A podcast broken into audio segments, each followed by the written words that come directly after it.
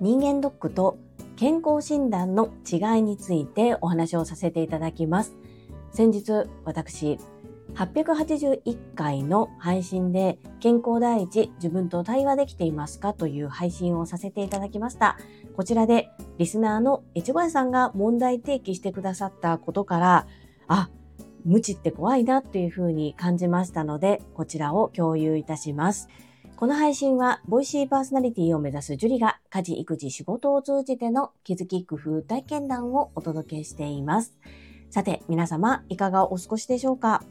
本題に入る前に2つご案内をさせてください。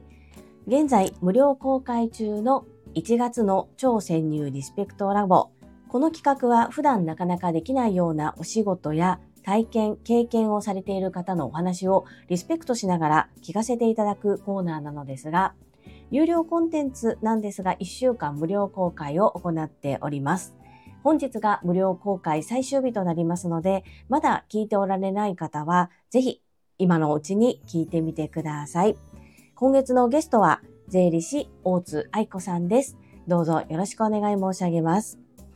二つ目は、こちらの配信では個人スポンサー様を募集しております。ご自身の PR、どなたかの応援、何かの広告宣伝などにご活用いただけます。お申し込みサイト URL を概要欄に掲載しておりますので、ぜひ覗いてみてください。どうぞよろしくお願いいたします。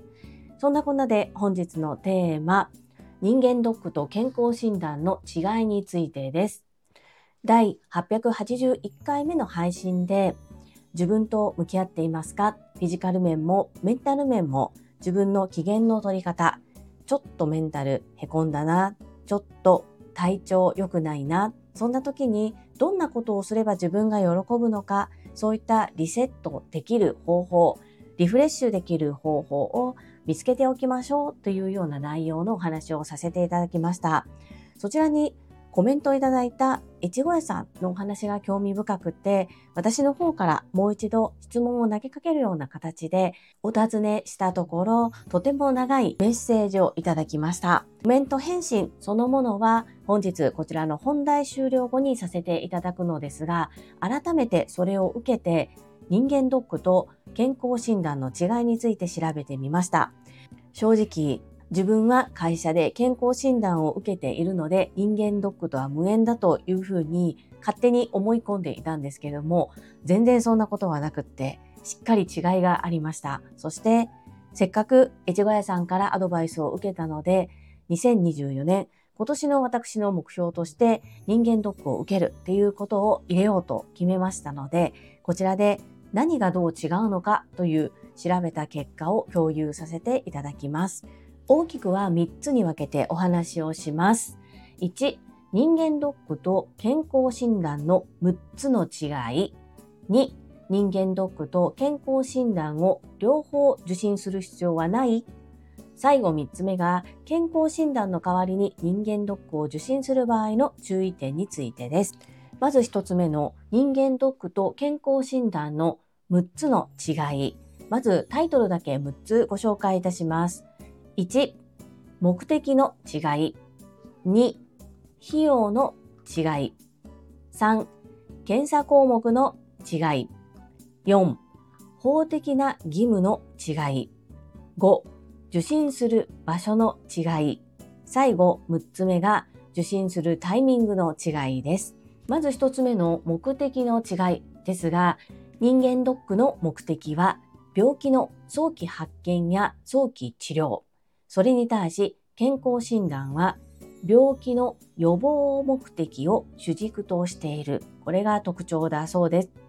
二つ目、費用の違いです。費用を比較すると健康診断よりも人間ドックの方が高くなります。まず人間ドックですが、女性の場合は乳がんや子宮がんに関わる検査が加わることがあるため、男性よりも費用が高くなる傾向にあるというふうに記載があります。男性の場合、1日で3万円から5万円。女性の場合は、1日4.5万円から7万円となるそうです。この人間ドックにも種類があって、1日で完結するものと2日間かかるものがあり、2日間かかるものはさらにそこからプラスで費用がかかる形となります。それに比べ、健康診断は無料から数千円で受診できます。差額人間ドックというものがあるそうで、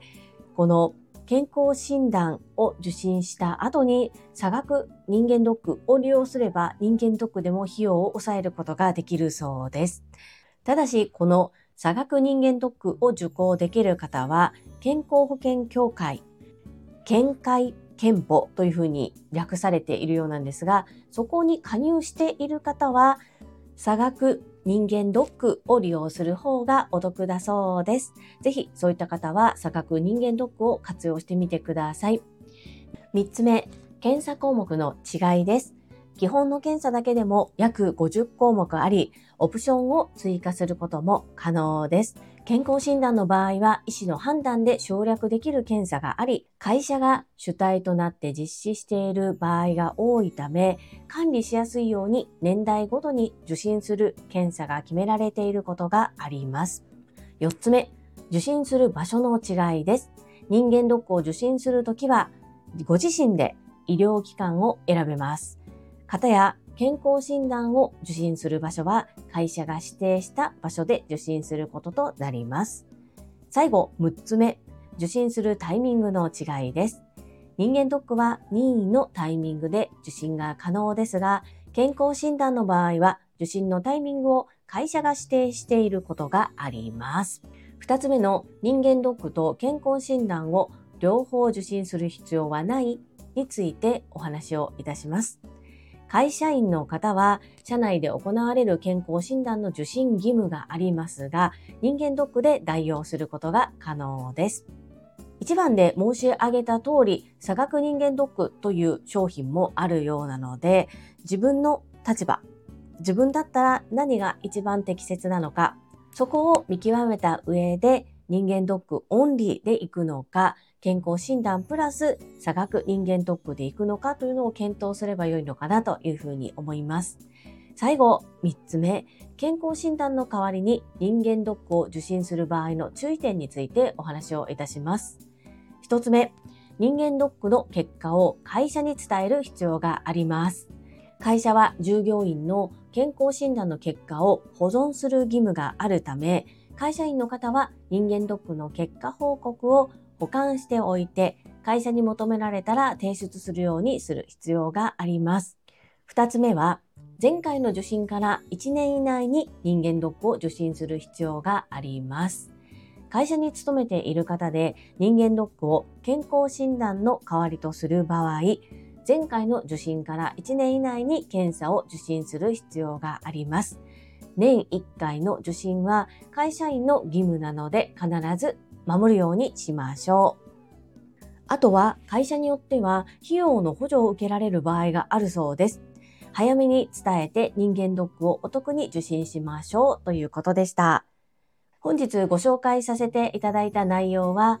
セゾンの暮らし大研究人生100年時代の困りごと、悩みごと、解決サイトというサイトから一部を抜粋してお話しさせていただきました。エッチ小屋さん、この度は素敵なきっかけをくださりありがとうございます。大変勉強になりました。今年は人間ドックまたは差額人間ドックを活用してみます。皆様の参考になれば幸いです。この配信が良かったなと思ってくださった方は、いいねを。継続して聞いてみたいなと思っていただけた方は、チャンネル登録をよろしくお願いいたします。皆様からいただけるメッセージが私にとって宝物です。とっても励みになっておりますし、ものすごく嬉しいです。心より感謝申し上げます。ありがとうございます。コメントをいただけたり、各種 SNS で拡散いただけると、私とっても喜びます。どうぞよろしくお願い申し上げます。ここからはいただいたメッセージをご紹介いたします。第880回雑談、まみさんお誕生日おめでとうございます。こちらにお寄せいただいたメッセージです。ドクターロバーツ和夫さんからです。ジュリさんが私に届けてくれたプロンプト笑いのおかげで新しいタイプの表現ができました。自分にはない発想を提示してくださり感激しています。物消費からこと消費に商品を当てる。そんなアプローチの仕方も自分では思いつかない表現です。マミさんも限定公開から公開へと承認いただき感謝感謝です。ジュリコンサル最強ありがとうございます。はい、ドクターロバーツ和夫さん。私の強引な推しにそのように受け取っていただいてとっても嬉しいです。そしてとってもとってもとってもとっても素敵なバースデーソングをありがとうございました。思っていたよりも超大作が出来上がって、笑いあり、感動あり、そして一番はマミピが喜んでくださったことです。ドクターロバーツ和夫さん、お力を貸してくださって本当にありがとうございました。素敵な商品、皆さんにぜひご活用いただきたいです。どうぞよろしくお願い申し上げます。続きまして第881回健康第一自分と対話できていますか？こちらにお寄せいただいたメッセージです。西村和美さんからです。樹里さん、定期的な検診は大切だと改めて感じます。女性はマンも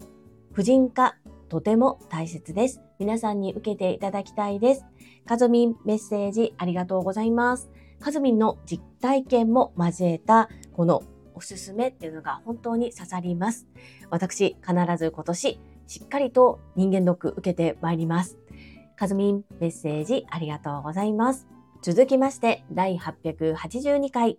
次戦 TSL 熟成の学びのリンク集、誕生秘話、こちらにお寄せいただいたメッセージです。ドクターロバーツ和夫さんからです。ボーカルギターやってます。ドクターロバーツ和夫です。ボーカルをやりながらギターを弾いているジュリさんのおっしゃる通りです。ボーカルギターとギターボーカルとそんなに変わらないんですけれども、歌を軸にするので気持ちの順番が違う感じです。そこに気がついてくださり嬉しいです。ありがとうございます。改めてなんですけど、ジュリさんの配信はいつどこで何を聞いてもとてもわかりやすく、全体像がすぐ見えるので見習いたいです。毎日楽しくて有益な配信をありがとうございます。ドクターロバーツ和夫さん、素敵なメッセージありがとうございます。私ね、ボーカルギターというこの並びの発言、言葉を聞いたことがなかったんですね。なので、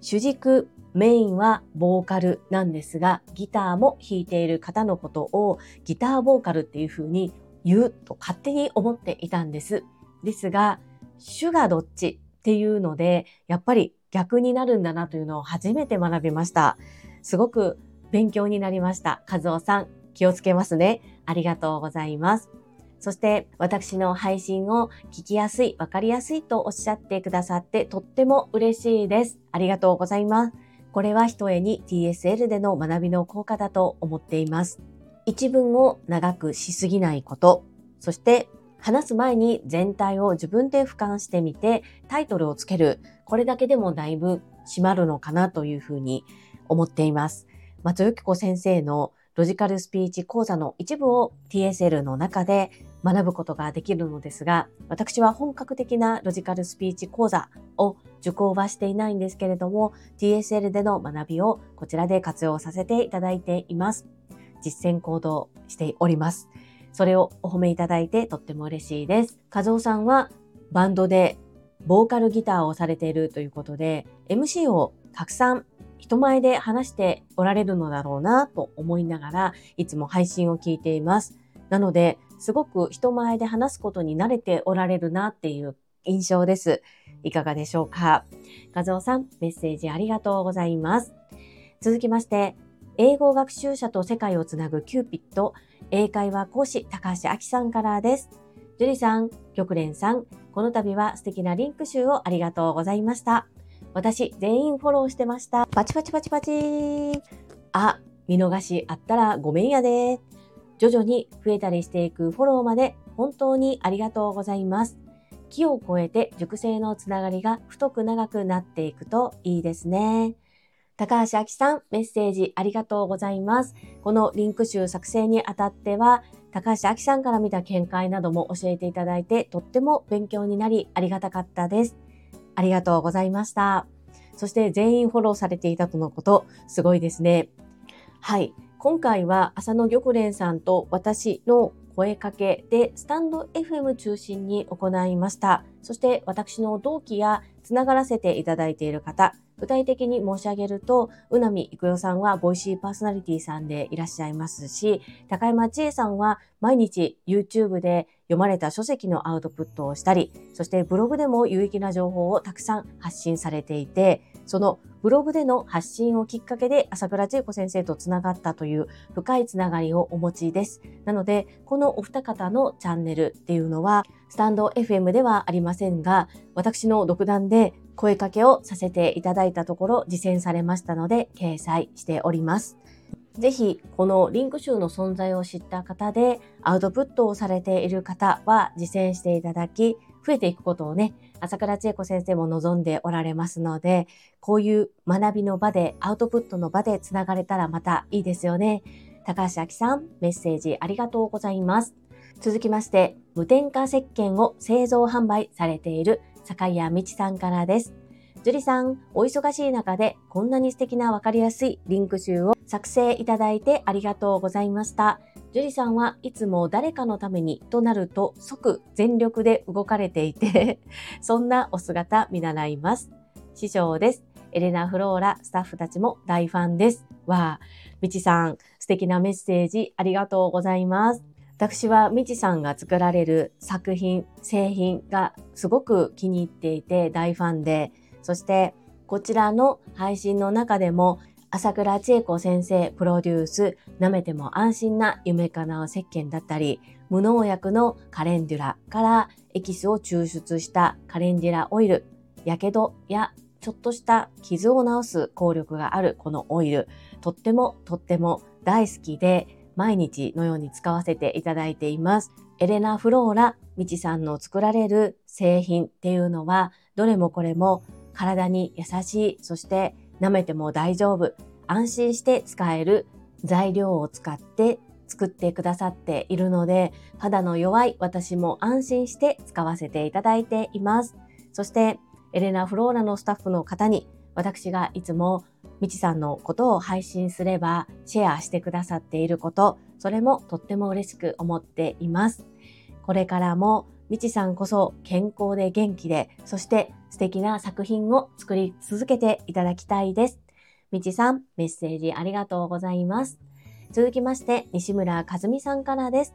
樹里さん、いろいろ考えて作られたんですね。さすがです。実践いいですね。皆さんで協力されたリンク集ありがとうございました。かずみん、メッセージありがとうございます。そうなんですよ。朝倉千恵子先生もよくおっしゃっていますが、平等は難しいかもしれませんが、公平ではありたいということをおっしゃっていますよね。私もそこがすごく共感だし、可能な限り公平にするためにどのようにすればいいのかはすごく考えました。そしてそうなんです。私一人ではできなかったこと、助けてくださる方がいたので、割と早く仕上がったかなというふうに思います。かずみ、メッセージありがとうございます。続きまして、越後屋さんからです。リンク集素晴らしい取り組みですね。玉蓮さん以外、皆さんフォローしております。玉蓮さんも今フォローしました。越後屋さん、メッセージありがとうございます。わー、ありがとうございます。皆さんフォローしてくださったんですね。